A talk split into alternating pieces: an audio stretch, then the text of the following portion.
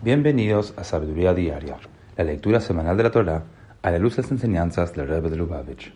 En la sexta lectura de la Parashá de Vaishlach aprendemos cómo cumpliendo su anterior promesa, Jacob regresó al lugar donde había soñado con la escalera que ascendía al cielo y construyó allí un altar.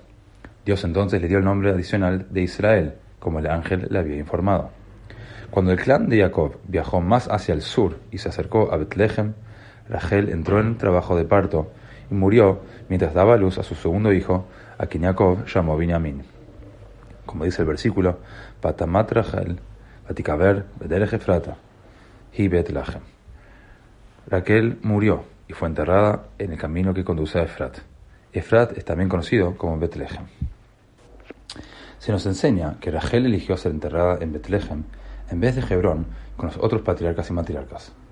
Ella previó que el pueblo judío pasaría por Betlehem muchos siglos después, cuando estuvieran siendo desterrados de la tierra de Israel, luego de la destrucción del primer templo. En ese momento, luego de que los patriarcas intentaron, pero no pudieron aplacar a Dios, Rachel argumentó que así como ella no había estado celosa de su hermana Lea cuando se convirtió en la esposa de Jacob, Dios no debería estar celoso de los ídolos que los judíos habían adorado. Dios aceptó su argumento y proclamó, debido a ti, Rachel, regresaré al pueblo judío a su tierra. Es el autosacrificio y la devoción de Rachel lo que evoca la promesa de Dios de redimirnos a pesar de nuestras faltas y deficiencias.